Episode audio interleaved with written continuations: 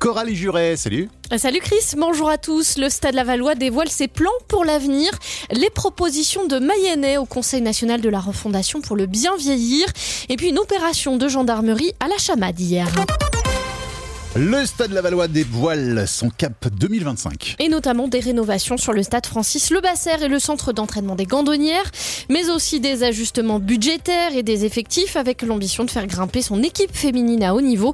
Le projet du club intègre aussi un volet responsabilité sociétale et environnementale. Tous les détails dans notre article sur oxygèneradio.com. Huit nuits de régulation aux urgences de Laval ce mois-ci. Et à commencer par ce soir, dès 18h30, les patients seront redirigés vers le SAMU au 15 pour les urgences vitales ou un médecin traitant au 116 117. Le service en manque de médecins urgentistes sera aussi sous régulation vendredi, samedi et dimanche soir ainsi que les 14, 15, 18, 24 et 26 mars. Il faut une visibilité sur les carrières des métiers du bien vieillir. C'est ce qu'ont plaidé deux Mayennais aux ateliers du CNR, le Conseil national de la refondation dédié au bien vieillir vendredi à Laval et notamment permettre à des jeunes de travailler à la fois en structure, en EHPAD donc, et à domicile Écoutez Christophe Corrier, il est directeur du CFP La Touche de Port-Brié. On essaye de créer de la mutualisation du partenariat entre les structures du domicile, de, des EHPAD, des hôpitaux, pour qu'une personne ou des collectivités territoriales, pour qu'elles puissent travailler aussi bien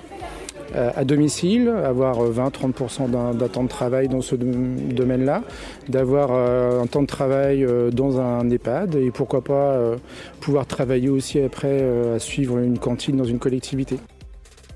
Après la restitution du CNR, une grande feuille de route sera présentée en mai par le ministre des Solidarités, Jean-Christophe Combe.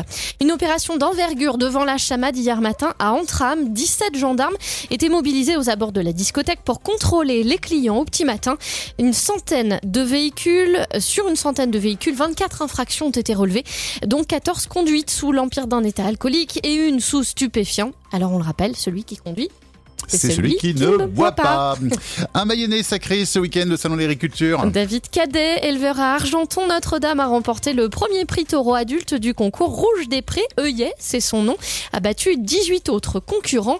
Mais Pascal Lègle de Goron a décroché la troisième place de ce concours avec Neigeux. En futsal, l'équipe de France joue pour sa, place en Coupe du Monde 2024. Ce sera demain en Mayenne. Elle, elle recevra la Serbie dans le cadre des éliminatoires à 21h à l'espace Mayenne.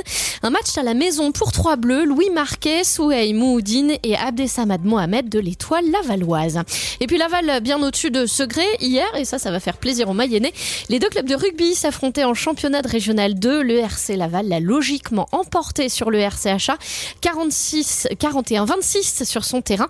Le match retour se joue dès dimanche au Pinolier à Segré et vous retrouvez le Max Sport local à 13h dans le sujet de la rédac. Et rapidement, 39 restaurants nouvellement étoilés en France. Le guide Michelin dévoilait son palmarès ce matin. Aucun nouvel entrant de la Mayenne et du Haut-Anjou dans le guide culinaire en France.